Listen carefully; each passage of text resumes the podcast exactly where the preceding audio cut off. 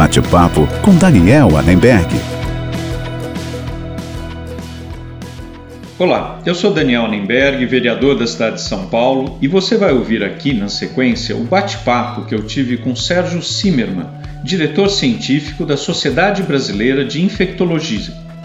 Falamos sobre os cuidados e formas de prevenção à Covid-19. Espero que goste. Eu queria fazer uma rápida apresentação do Dr. Sérgio Zimmermann, que é médico do Instituto de Infectologia do Emílio Ribas, né, e do Corpo Clínico do Hospital Albert Einstein. É formado em medicina pela PUC eh, de São Paulo. O Dr. Zimmermann fez residência médica em infectologia no Instituto de Infectologia Emílio Ribas, antes de realizar mestrado e doutorado na Unifesp. Ele presidiu ainda a Associação Pan-Americana de Infectologia entre 2009 e 2011, a Sociedade Brasileira de Infectologia 2016 a 2019, e atualmente o Dr. Sérgio Zimmermann é o coordenador científico da Sociedade Brasileira de Infectologia e colunista do jornal O Estado de São Paulo. Doutor Sérgio, boa noite, muito obrigado por ter aceito o convite, acho que vai ser uma conversa muito interessante. Boa noite. Boa noite, Daniel. Boa noite a todos que estão aí acompanhando. Espero tentar sanar as dúvidas e sempre lembrando que tudo que a gente fala de Covid-19 é, é hoje. Então, hoje nós estamos fazendo, dia 28 de maio, as informações que vão ser obtidas até o dia de hoje, porque elas são muito mutáveis, existe grande quantidade de informações que se mudam diariamente, então é, às vezes a gente também pode não ter respostas no dia de hoje, mas pode ter respostas lá na frente. Então, é uma doença que trouxe muita novidade, muita dificuldade, não só para nós médicos, como para a população tentar entender e também sair dessa situação é, ruim nesse momento no Brasil. Muito bom. Doutor, já indo para as perguntas, ontem né, o governador João Dória e o prefeito Bruno Covas anunciaram uma saída aí gradual do isolamento. Né? De um lado, a gente tem aí uma pressão cada vez maior pelo fim da quarentena, seja dos uh, empresários, comerciantes, ou mesmo muita gente que não está mais aguentando ficar confinado, e, é, do outro lado, pessoas que defendem medidas ainda mais restritivas, como o fechamento da economia, o lockdown. Quem que tem razão nisso, ou os dois têm razão, e qual a sua visão sobre isso? Na verdade, é uma situação complexa, né? Ah, provavelmente, se a gente tivesse feito ah, logo de início ah, o fechamento completo, o lockdown, talvez a gente tivesse a resposta que a Argentina está tendo nos dias de hoje. Uh, mas a gente não pode retroceder, a gente tem que partir de agora, daqui para frente. O que, é, o que tem se observado é que a gente teve uma queda na economia muito abrupta, isso trouxe várias, vários dados negativos, não só para São Paulo, como para o Brasil todo, e sempre se estudou a possibilidade de flexibilizar um pouco as situações, visto que a gente já está aí mais de 60 dias é, nessa quarentena, nesse isolamento horizontal. Ah, essa flexibilização vem agora é, no momento em que a gente tem, é, propriamente dito, na cidade de São Paulo, até no estado de São Paulo, uma diminuição na transmissão, como a gente chama de R0. Ah, essas doenças virais, através de modelos matemáticos, você consegue classificar por essa, esse cálculo chamado R0, que é o risco de transmissão. E o Brasil, como um todo, tinha o maior risco de transmissão até hoje, acima de três pontos. E hoje nós estamos beirando em torno de 1,2. Por isso que o grupo de contingenciamento é, de saúde que o governador João Dória é, criou, é, estudou isso através de modelos matemáticos para tentar é, fornecer uma flexibilização dividido por fases. Ah, e nessas fases, algumas, alguns critérios que eles vão adotar, como é, não, não ter um colapso no sistema de UTI, ver o número de casos como que vai acontecer. Uh, então, tem várias situações que vão ser avaliadas. A questão é que as pessoas têm que entender que não pode ser uma coisa imediata. O grande problema do latino é que ele quer tudo de modo para ontem, imediatista, e você não vai conseguir dar uma resposta numa situação tão grave um, dois, três dias. A gente precisa pelo menos ter uma avaliação com os dados entre 7 e 15 dias para ver o que vai acontecer. Eu tenho certeza que nós vamos entrar então nessa fase 2, uh, ah, mas nada impede que a gente não progrida para 3 e pode regredir para a fase 1. Um. Isso, inclusive, foi comentado, de acordo com, com qualquer com os municípios. É, então, a gente tem situações muito complexas é, no Brasil todo. Só para você ter uma ideia, por exemplo, a, a região do sul do país, é, o Paraná, ele já está aberto já há um certo tempo, tem uma quantidade de casos muito baixa, tem, é, tem um discernimento melhor da população em relação às medidas, e é, o Paraná tem, tem tido boa resposta. Então, o que, que acontece? O Brasil é um país continental, um país muito grande, e que a gente tem que avaliar cada, cada estado em separado para poder ter uma resposta. Ah, uhum. As pessoas costumam comparar o Brasil à Itália, a Espanha, a Suécia, a Nova Zelândia, é impossível. Nosso país só é comparável é, num tipo de situação que tem com os Estados Unidos. Né? O resto é uhum. é, é, chega a ser incomparável. Então, ah, eu acredito que a gente deva ter alguma resposta favorável e que a gente vai caminhar. A gente está no pico da curva, estamos ah, lá em cima, estamos subindo mais. Devemos, na próxima semana, ter um dos maiores picos, inclusive com o número de mortes. Então, essas avaliações vão ser feitas sempre de uma semana sempre para trás. Então, vai ter que ter esse critério. E provavelmente depois já, já vamos começar a queda. Assim é o que a gente espera. Claro que não existe bola de cristal para o vírus. Uh, a gente espera que não fiquemos como nos Estados Unidos, que subiu, subiu, subiu e ficou num platô. Então a gente quer que isso baixe. É, porque se isso começa a ficar num platô, a gente pode também caminhar para uma situação de lockdown, como aconteceu em Nova York, para tentar é, reverter o número de, de casos de pacientes.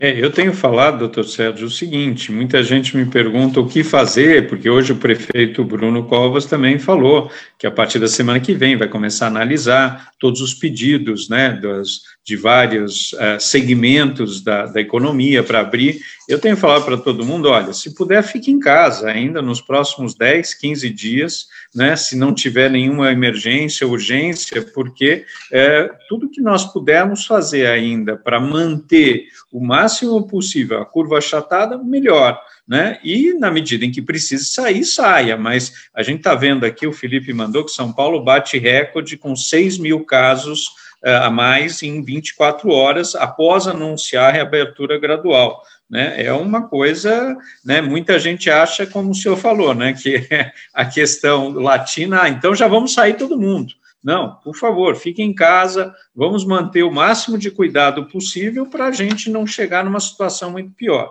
Aliás, é, nessa semana foi divulgado o estudo pela Universidade de Washington, né, que o número de vítimas no Brasil até agosto pode chegar até 125 mil é, mortos, tá certo? Sendo 32 mil só em São Paulo. Ou seja, em três meses pode ter até cinco vezes mais casos e mortos que hoje. Essa possibilidade é real e eu sei que não, ninguém tem bola de cristal, como o senhor disse, mas é a gente ter muito cuidado para a gente não chegar de novo numa situação, tenha que fechar tudo de novo e a gente ter uma situação delicada, né? O que, que o senhor acha é. em relação a isso? Então, eu acho que você comentou muito bem no início, as pessoas que puderem ainda manter o sistema de trabalho em casa, o sistema de home office é adequado.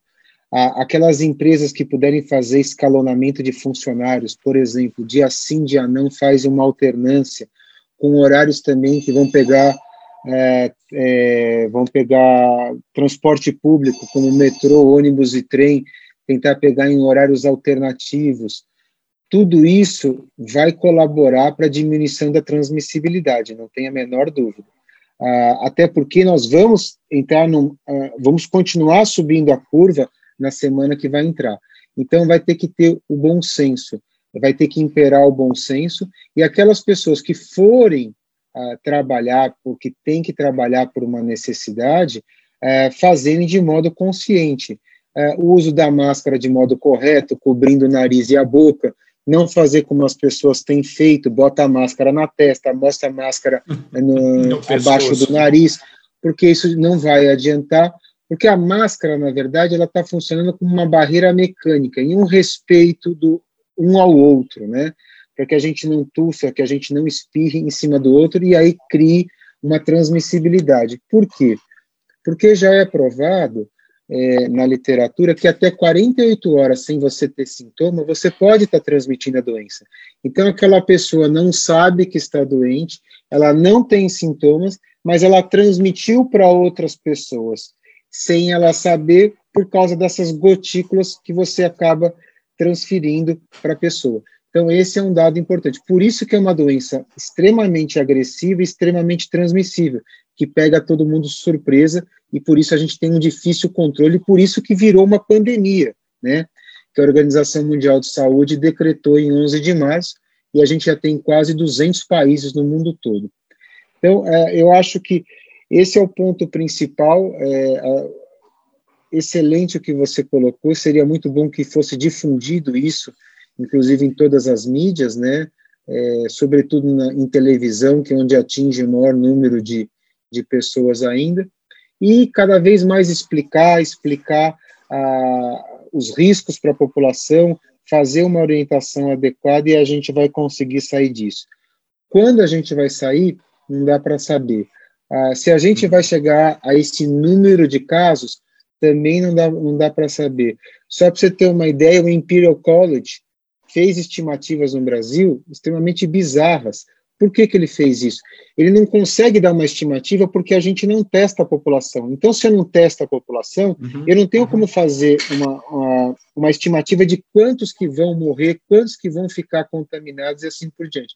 Por isso que eu creio que essas estatísticas, muitas vezes, elas são equivocadas é, para o perfil que está sendo analisado, o perfil epidemiológico que está sendo analisado, sobretudo no Brasil. Se a gente conseguir é, testar as pessoas, a gente vai, vai ter um grande benefício. Apesar que os testes têm uma sensibilidade extremamente duvidosa, controversa, complexa, mas que estão aí, podem ser um alicerce a mais em relação a toda a pandemia da Covid-19. A gente tem visto também muita subnotificação, como é o caso de Minas, que inclusive o governo de Minas reconheceu isso, e é provável que isso esteja acontecendo pelo Brasil afora, né? Então é difícil também ter dados fidedignos, né? Agora, também, precisando sair, eu falo todo mundo. Não dá o, não fazer o cumprimento como algumas autoridades têm feito, ficar à distância, né, um, algo em torno de dois metros, né, de distância, isso. tudo isso que os médicos têm recomendado. Mas muita gente me pergunta e fala, eu já até antes de entrar aqui no ar falei, é, o, o, algumas pessoas dizendo, ah, mas eu saio de máscara e eu estou seguro, né? É, eu tenho falado cuidado com isso, né? Não é bem é assim, mas falsa, queria ouvir a sua opinião. É, não, é uma falsa ideia, né? Porque a máscara ela funciona como uma falsa ideia é, para as pessoas que usar a máscara ela está protegida. Não, ela não está protegida porque ela tem que fazer as medidas é, outras, né? Como a, a higienização das mãos, o uso do álcool gel e o distanciamento social que é, que é muito importante, muito importante nessa hora. Por isso mesmo, até que os restaurantes não estão sendo abertos nessa fase, porque a gente ainda está é, num momento crítico no Brasil, né? Então, tem, uhum. tem alguns segmentos que ainda vão tardar um pouco mais a abrir, justamente porque tem que ter esse distanciamento um pouco maior. O que é sabido, sim, e isso era controverso, mas que agora tem se mostrado na realidade e tem se visto que a máscara ela está contribuindo para a diminuição da transmissão. Apesar de ela não uhum. proteger contra o, o, o, coronavírus, mas ela contribuindo. E se você observar, e a gente andar na rua, é, e eu tenho que andar várias vezes ao dia de carro, e eu vejo as pessoas caminhando, eu vejo que antes eu via a cada 10 pessoas eu vinha uma com máscara. Hoje, a cada 10, eu estou vendo de 7 a 8 com máscara. Então, isso já é um fator positivo. Está, está hum. incrustando isso na ideia da, da, pessoa, das pessoas no Brasil, aqui em São Paulo, dessa necessidade. E as pessoas têm que aprender que nós vamos conviver com essa questão da máscara, que ela é incomodativa, mas ela se faz necessária, muito provavelmente até ter os últimos casos circulando. Então, a gente vai até agosto, setembro, com máscara. Não quer dizer que até agosto, setembro vai ser essa loucura do número de casos, que vai ser essa loucura do número de óbitos, de procura por leito de UTI. Não, não é isso que eu quero dizer. Mas é, nós vamos ter casos como a gente tinha de H1N1, que existem casos que você morre, como você tem casos de quem tem infarto agudo do miocárdio, casos de pessoas que têm câncer que vão morrer também. Então, a gente vai entrar no curso natural das doenças, que é normal é, no ser humano, e infelizmente a gente está vivendo situações um pouco complicadas por causa da Covid-19. E as pessoas estão esquecendo, se você me permitir, de uhum. procurar atendimento médico de quem faz doenças crônicas, quem tem doenças Sim. crônicas. Elas têm uhum. que continuar. É, a pessoa que faz tratamento de radioterapia, quimioterapia, diálise, vocês não podem parar os tratamentos, vocês têm que continuar a fazer, porque senão você vai morrer da doença e não vai morrer da Covid as informações têm que chegar um pouco mais claras e os profissionais médicos que tratam doenças crônicas estão ali aguardando. E nós temos uhum. visto poucas pessoas procurar no sistema ambulatorial do SUS e também dos hospitais privados que estão à deriva é, por causa disso. Eu acho que tudo com, com segurança, fazer é, uma procura ao médico, ao serviço, com segurança, você não vai pegar a Covid-19. Então, essa é uma outra mensagem que eu gostaria de deixar. Muito bom. Aliás, estávamos falando do Floriano antes de começar, ele entrou já aqui, já mandou um forte abraço, dizendo que é, você é um dos maiores especialistas do mundo. E já fez uma pergunta, né? Se você concorda com as medidas do governo do Estado.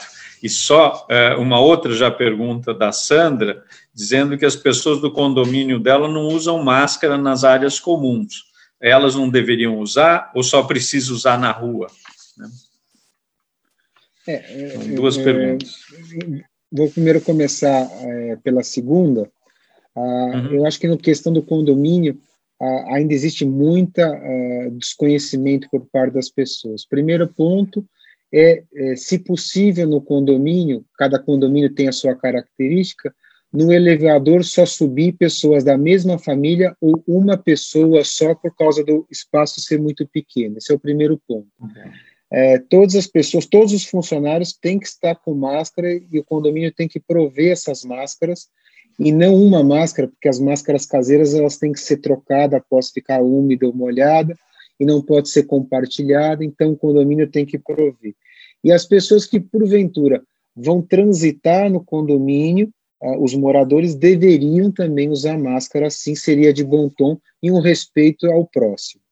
Em relação ao, ao Floriano, obrigado pelas palavras, Floriano. Prazer sempre estar escutando você. É, eu já até comentei, é, né, Daniel, uh, que, eu, que eu acho que as medidas elas são cabíveis, elas são positivas e que nós temos que dar tempo ao tempo para avaliar é, as fases que vai acontecer e a gente pode retroceder de fase, sim, dependendo da avaliação da transmissibilidade, da procura por leito hospitalar e unidade de terapia intensiva. Tudo isso vai ser um conglomerado de situações para fazer uma análise, e aí segue a fase, ou ela retrocede, ou a gente faz um lockdown. A gente tem que sair é, dessa, desse engessamento econômico que a gente está fazendo porque existem pessoas morrendo de fome. Então, a gente já começa a sair essa flexibilização com um pouco mais de tranquilidade, mas sempre preocupado e orientando a população das medidas que têm que ser tomadas. Está é, tá chegando muitas perguntas, o pessoal está muito interessado e quer saber muito. Ó, a Heloísa, por exemplo, né, e a gente já ia perguntar isso, qual a sua opinião no uso da cloroquina nos casos de baixa complexidade e se ela resolve ou não, né? E é, é, outro dia me perguntaram isso, eu falei, olha, eu não sou médico, eu prefiro perguntar para o médico, ele que precisa responder se isso é, é algo que ajuda ou não, né? Na verdade, a cloroquina, Eu, eu até fi, foi uma, uma, uma das colunas do jornal Estado de São Paulo que eu fiz, né? Que ela, ela matou dois ministros, né? A cloroquina conseguiu matar dois ministros. A gente está vivendo um viés político muito grande no Brasil.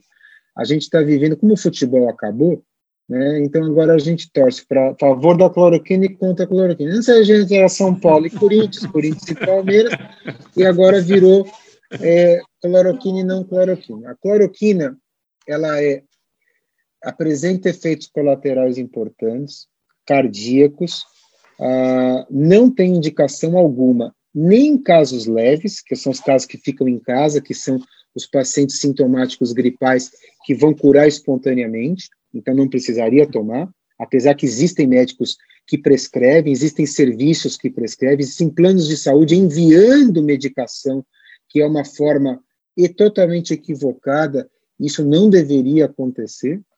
A, a cloroquina, uh, já foram abertos vários estudos científicos, e aí quando eu falo, eu tenho que me basear em estudo científico, até porque fui presidente de sociedade médica, não tem benefício clínico, não melhorou mortalidade, não diminuiu a carga de vírus, não diminuiu o tempo de internação, pelo menos se acontecesse isso, nada, absolutamente nada. É uma droga que está fadada a realmente parar com essa história. E existe uma briga política aí por trás da cloroquina que talvez a gente vai, vai ter, ter conhecimento um pouquinho mais lá na frente. Agora, no mês de junho, ao redor do dia 15 de junho, vai abrir um grande estudo clínico realizado no Brasil com cloroquina, com grandes hospitais, inclusive o Albert Einstein, Ciro Libanês, Oswaldo Cruz e vários outros, chamado Coalizão 1. E esse trabalho ele vai provavelmente botar uma pá de cal na cloroquina se os resultados forem é, similares ou até piores do que tem se visto é, ao longo de todos os trabalhos chineses e americanos, espanhóis, italianos. Só para que você tenha uma ideia, ontem a, o governo francês e o governo italiano tiraram a cloroquina totalmente do Eu mercado vi. e não Eu aprovam vi. mais.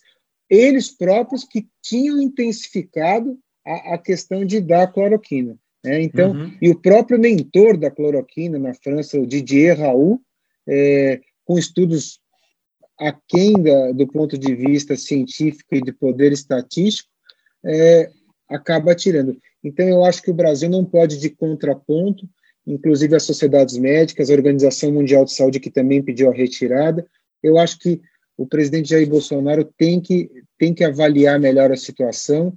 A gente precisa uhum. ter um ministro da Saúde uh, no cargo, Uh, esse cargo está sendo ocupado por um interino não médico. Eu acredito que existem vários profissionais médicos no país que têm capacidade para trabalhar no ministério, desenvolver um grande projeto, independentemente é, do gostar ou não gostar do presidente Jair Bolsonaro.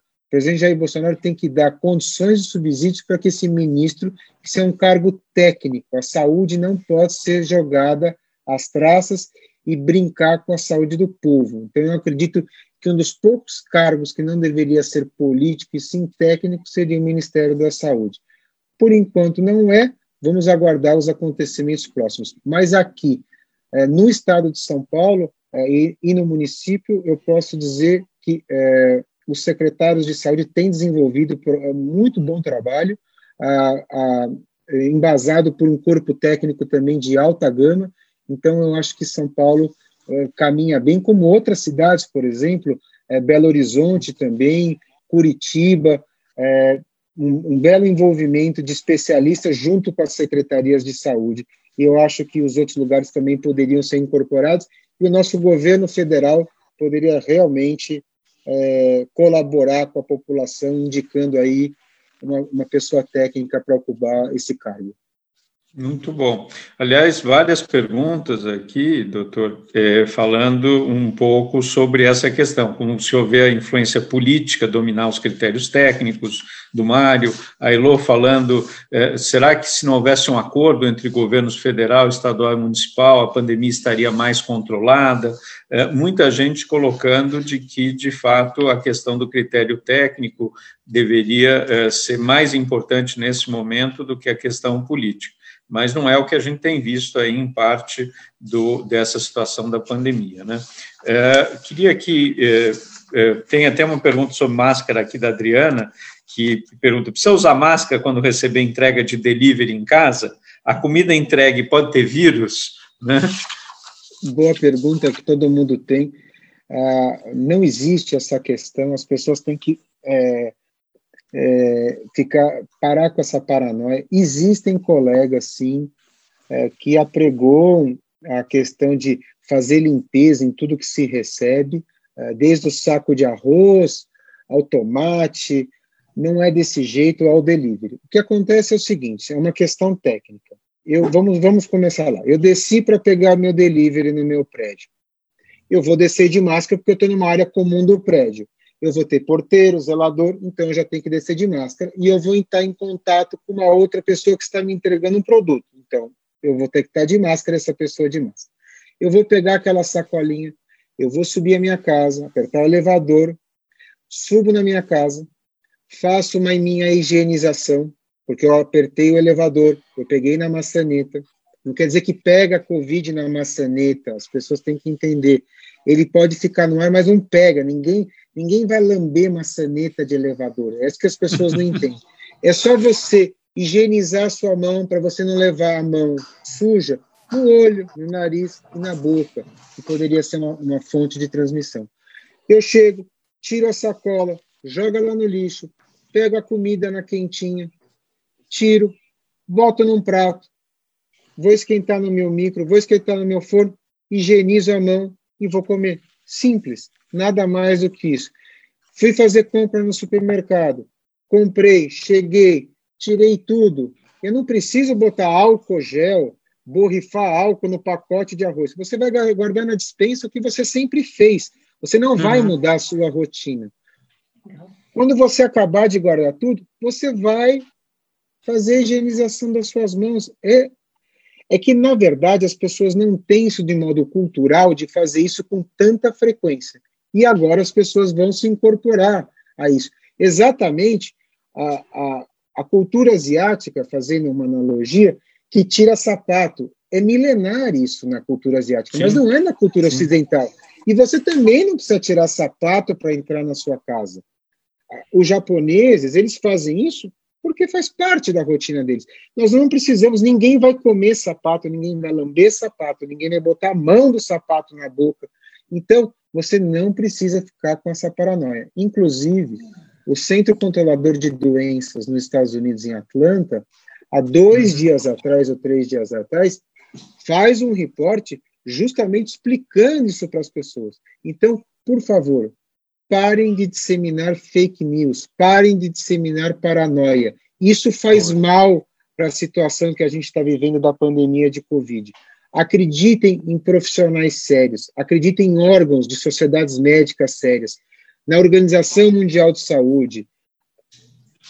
Tudo que a gente fizer, pense antes de reproduzir alguma coisa que você não tenha certeza. Vá buscar informação. Então, isso é importante e faça a sua parte. É fazer a nossa parte é a melhor coisa para combater o vírus. Nós sabemos pouco ainda sobre o vírus, nós vamos saber muito sobre ele quando a gente conseguir entender o que eu chamo de história natural do vírus. Só que essa história natural é como a história de vida da gente. A gente nasce, tem o um meio, começo, meio, enfim. Ele está no começo. Eu daqui a pouco, com um ano de vírus, eu vou ter, eu vou saber praticamente tudo dele. Então eu vou, eu vou estar tá para combater esse esse inimigo, eu vou estar muito melhor.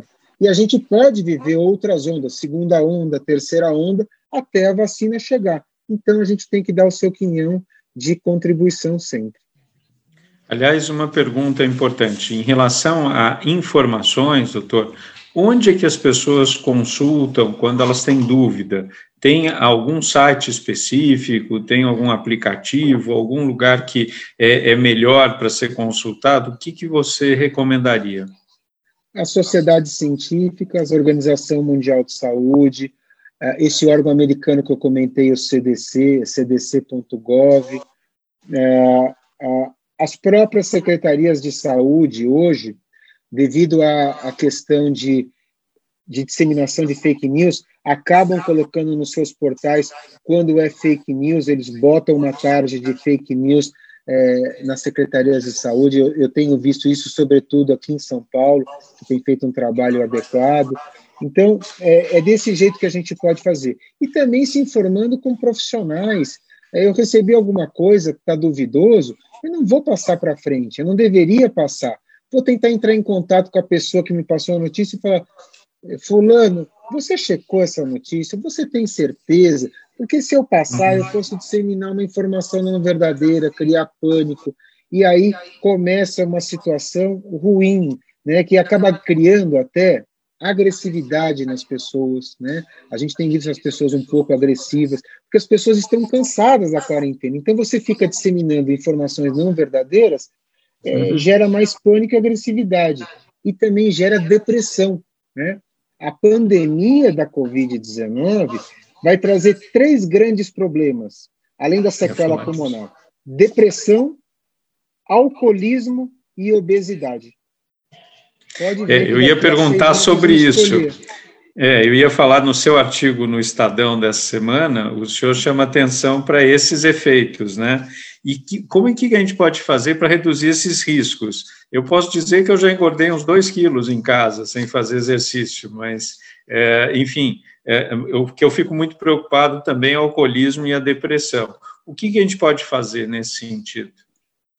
É, a primeira coisa é o que eu sempre acho: a pessoa que está em sistema de home office, vamos falar para quem está trabalhando, né, está no home office, ela tem que saber que ela está indo trabalhar. Então, ela não pode ficar de pijama, ela tem que se trocar, ela tem que ir para o seu computador, avisar a família que ela está trabalhando, a porta fica fechada, não é para. Ah, você está aí, vai fazer isso para mim, já que você está aqui. Não, estou trabalhando.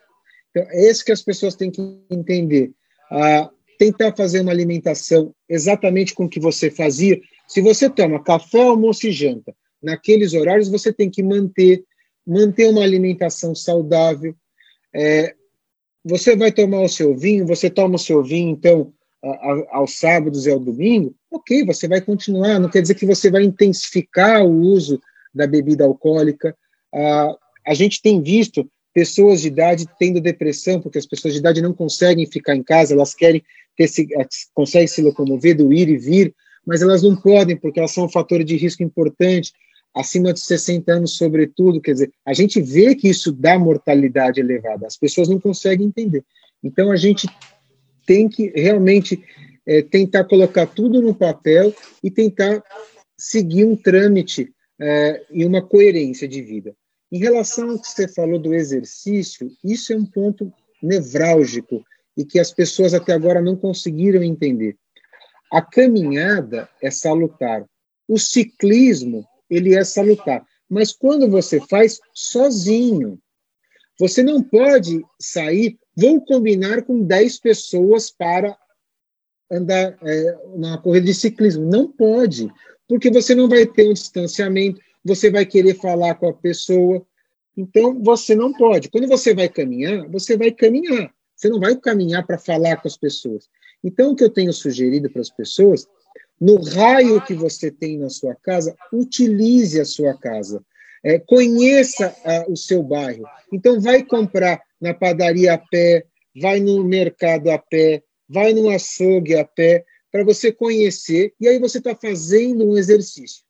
Para você caminhar sozinho a pé, você pode até ir sem máscara, porque você não vai estar perto de pessoas. Mas quando você entrar em locais que você vai entrar em farmácia, supermercado, açougue, você tem que colocar máscara. Então você tem que deixar ou ela no seu bolso ou já ir caminhar com a máscara. E cada um toma a sua decisão pessoal. Muito bom, muito esclarecedor. A, a Vera aqui mandou uma, uma pergunta que ela é psicóloga, ela está receosa porque ela trabalha é, junto ao Detran, nas clínicas, e elas estão reabrindo. E ela trabalha e ela diz: o que, que eu posso fazer se eu preciso trabalhar lá e eu estou preocupada, estou com medo do que pode acontecer? Alguma dica para ela? Na verdade, usar máscara, tá? É fundamental uhum. que ela sempre use a máscara e que tenha o álcool em gel com ela é, na sua mesa de trabalho, né? Uhum. Ah, exposição todos nós podemos estar. Ir a um simples supermercado, fazer uma compra, uh, também você está exposto.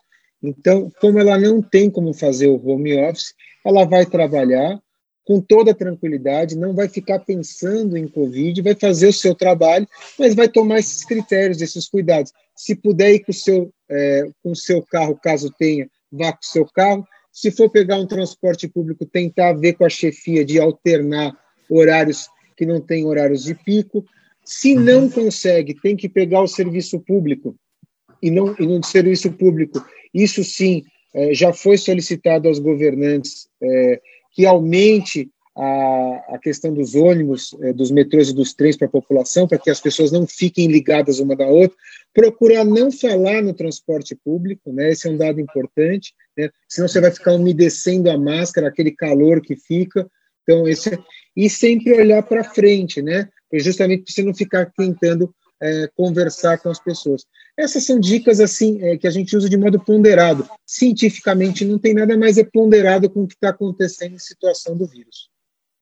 O, o Henry, inclusive, fala aqui, ó, moro no Chile, o presidente pensou em reabrir, as pessoas saíram e piorou. Veio o lockdown há três semanas já. Só um comentário que no Chile a coisa não está fácil.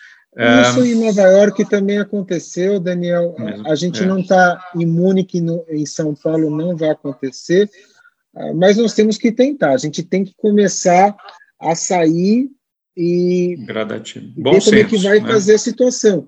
Porque senão nós vamos ter que fechar o país é, até chegar a vacina. Então nós vamos fechar o país até 2021, porque nós não vamos ter vacina até 2021. O que se propaga que em setembro nós vamos ter vacina, não é verdade. Não é verdade. Pois é, uma pergunta que a gente ia fazer: sem vacina ou remédio, será possível voltar à vida normal com aglomerações sem uso de máscaras, ou teremos que manter esses cuidados até a cura chegar? Eu acho até que vai precisar manter isso depois também, né? Muitas das medidas é capaz de que continuem depois, né, doutor? É, as, a gente não sabe até quando que vão ser essas medidas, porque a gente pode passar uma segunda, uma terceira onda de Covid. Ah, mas muito provavelmente, entre agosto e setembro, a gente já vai ter uma diminuição gigantesca do número de casos, já vamos cair é, na rotina, então é, nós não vamos ter mais é, a questão de ficar falando tanto em Covid, nós vamos ter como nós temos de H1N1, tínhamos, né, de H1N1, então eu acho que vai ser uma situação um pouco mais tranquila. Mas a máscara ela vai acabar permanecendo, por exemplo, em situações muito peculiares, uh, por exemplo, em viagens de avião, né? As viagens de avião, essas pessoas ficam muito grudadas umas nas outras, ah, o aeroporto, é, em todos os aeroportos, uma grande quantidade de pessoas e pessoas do mundo todo. Então, eu acredito que aí nós vamos ser incorporados realmente à cultura asiática. Eu acho que, é, em questão de viagens, a gente deve permanecer por um bom tempo até a vacina. Em outras situações, eu acho que a gente vai tendo que avaliar cada situação, e aí, aos poucos, a gente vai aprendendo é uma doença que ninguém conhecia. As pessoas têm que entender que os médicos não conheciam, os governantes não conheciam, a população não conhecia. Todos estão aprendendo e cada dia, como eu falei no início, é um aprendizado e é uma informação nova.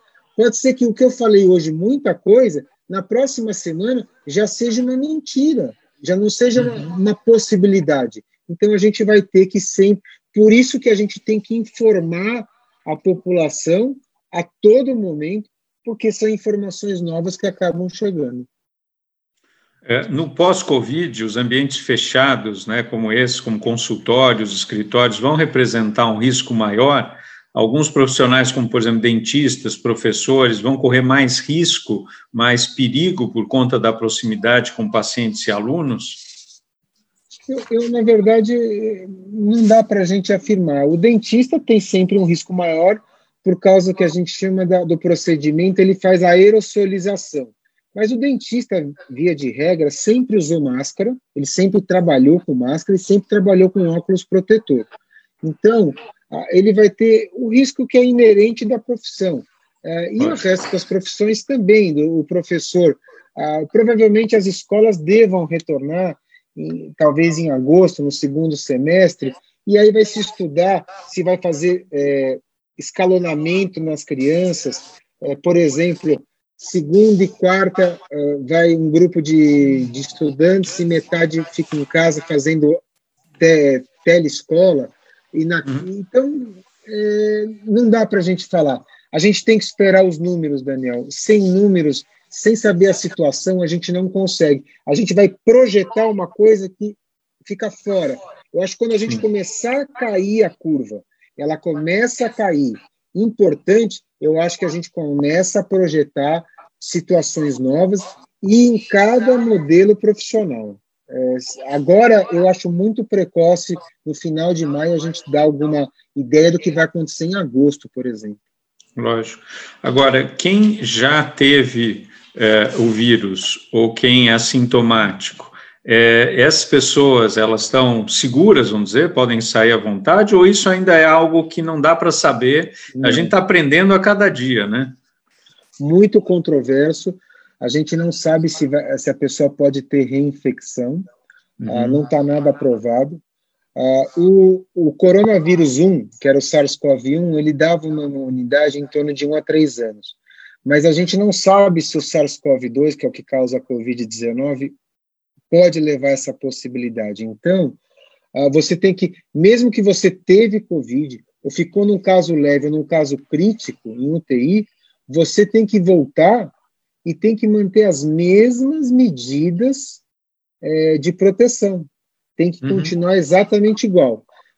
Todos os dias surgem trabalhos tentando mostrar. Se a gente conseguir mostrar que realmente quem foi infectado é, não tem mais o risco de pegar por pelo menos um ano, por exemplo, já seria uma grande coisa. Mas essa informação, até o dia de hoje, no dia 28 uhum. de maio, a gente não consegue ter com, com certeza. Então, teve Covid, vai continuar tendo as medidas de distanciamento, máscara, higienização e assim por diante.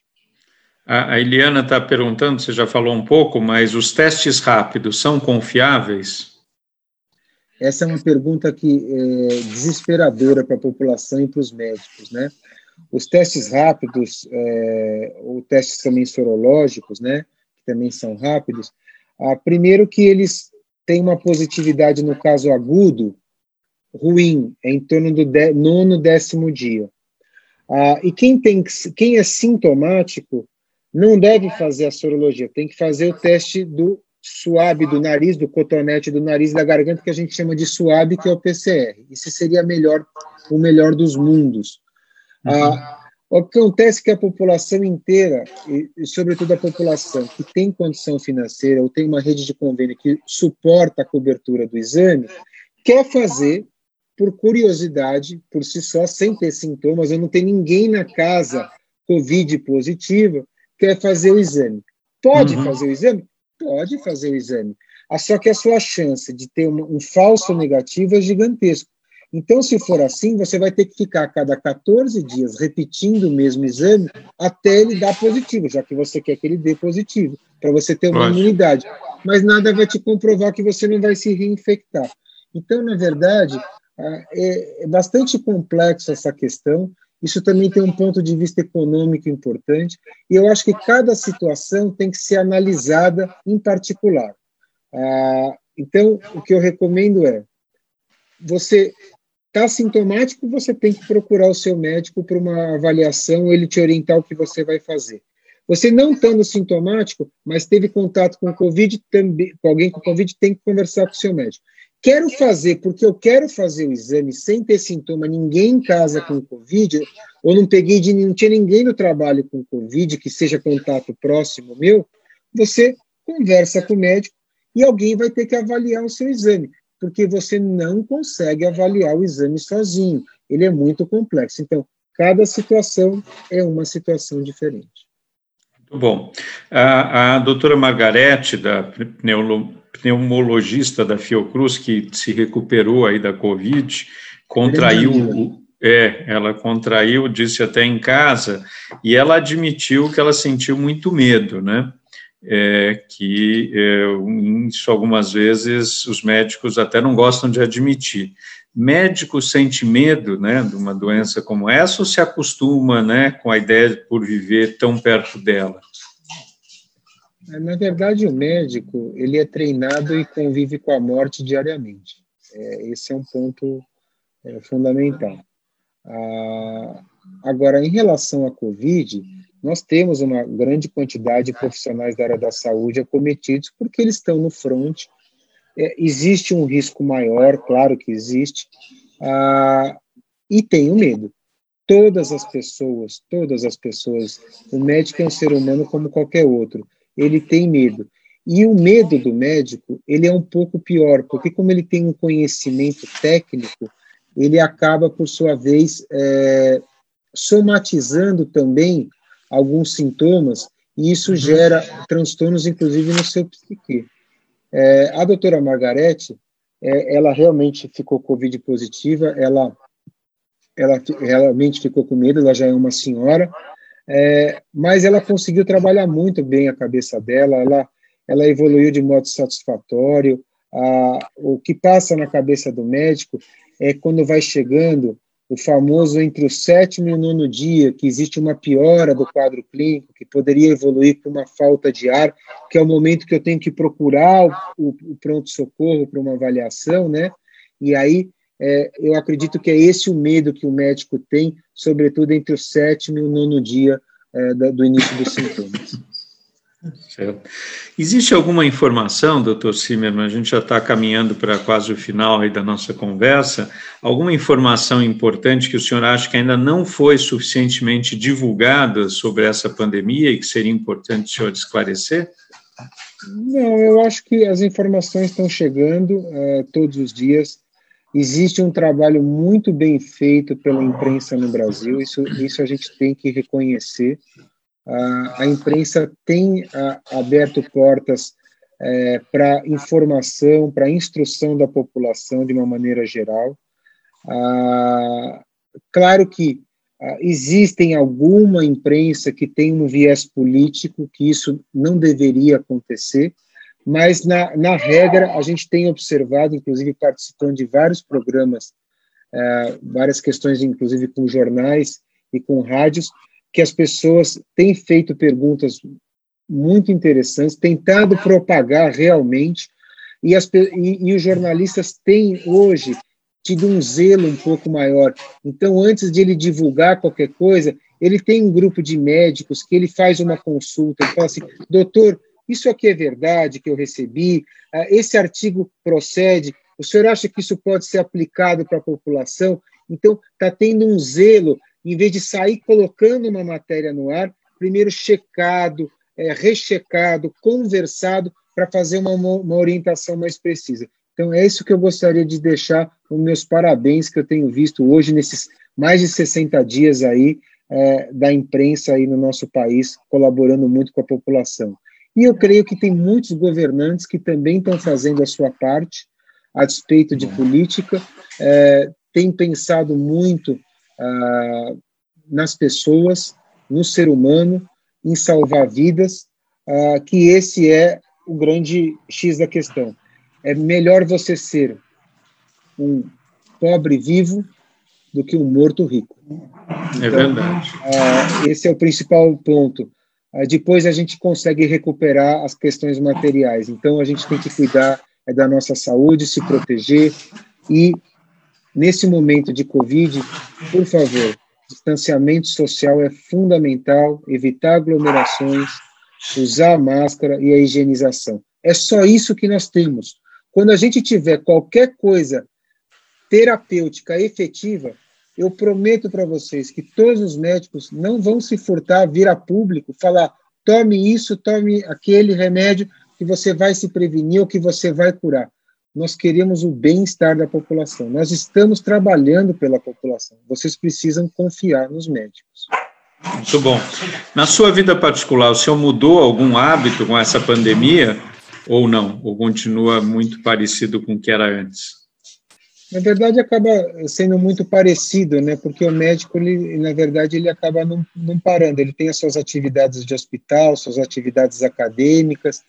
A questão é que quem é professor de faculdade de medicina, isso sim deu uma abortada em relação à proximidade com os alunos, existe a, se fazendo é, aulas virtuais, na, na, grande maioria com os alunos, né? Ah, no consultório, claro que teve ah, alguma alteração, ah, até é, porque os pacientes também ficaram com medo de ir às consultas, né? Então, hoje no consultório, a, a gente tem, tem adotado a linha de, das pessoas, é, das pessoas, é, a secretária sempre liga e pergunta é, se a pessoa está sintomático respiratória, tem alguma questão, para ela também não trazer isso para outras pessoas, para o médico. Então, hoje o Conselho Federal de Medicina permite, nesse momento de pandemia de Covid, a telemedicina. Então, mudou, mudou pouco, mas acabou mudando, interfere e também interfere do ponto de vista econômico, né? Isso uhum. alterou, uhum. não alterou só para uh, ah, para toda a população, mas alterou também, sobretudo, para os médicos que fazem atendimento de consultório. É só para quem estava é, seguindo o Instagram, depois de uma hora ele cai, então acabou de cair aqui, mas é uma pena porque estava um maior sucesso. Mas só a última pergunta, doutor, aqui pelo pois Facebook, não. é se você é otimista ou pessimista em relação ao pós-Covid, né? Se a gente vai sair melhor ou pior dessa experiência, qual a sua avaliação sobre isso? Eu acho que a gente vai ter é, muitos pacientes é, com danos sequelares importantes a nível pulmonar, que a gente não sabe o que vai ser pela frente. Eu creio que a gente vai, esses pacientes vão ter que ser muito bem seguidos a nível ambulatorial para a gente ter respostas.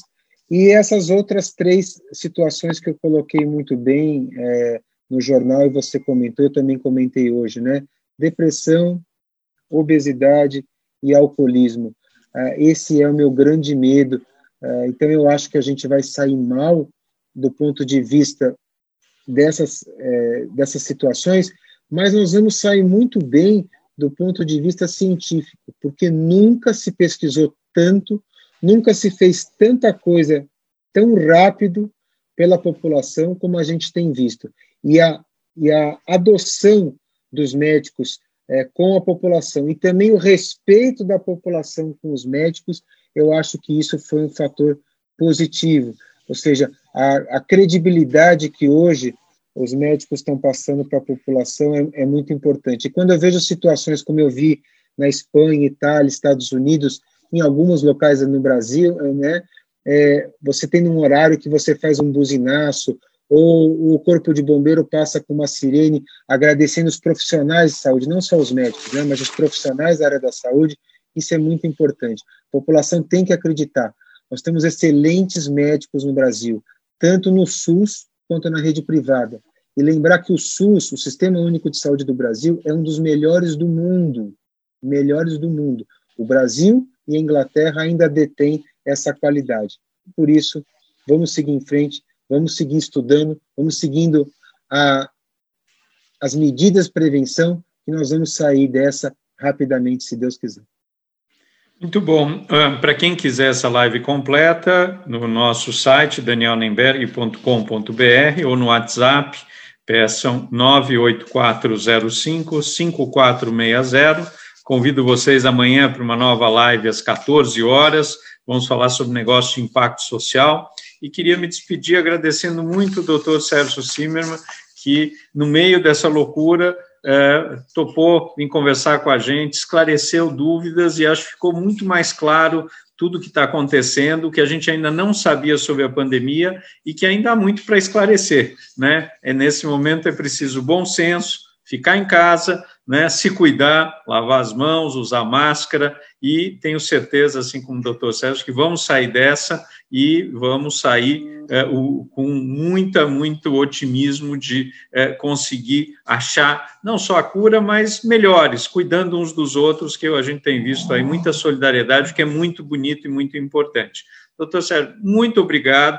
Uma ótima noite para o senhor, ótimo trabalho. É, nós temos muito orgulho né, dos nossos heróis na linha de frente, dos médicos, infectologistas, enfermeiras, tanta gente trabalhando, e é realmente o SUS é um exemplo para o mundo todo. Parabéns e obrigado por ter estado conosco essa noite. Obrigado a vocês e show Covid-19. um abraço a todos vocês, um grande final de noite e vamos nessa porque vamos sair dessa. Obrigado, doutor Sérgio. Tchau, gente. Um abraço, até a próxima. Obrigado.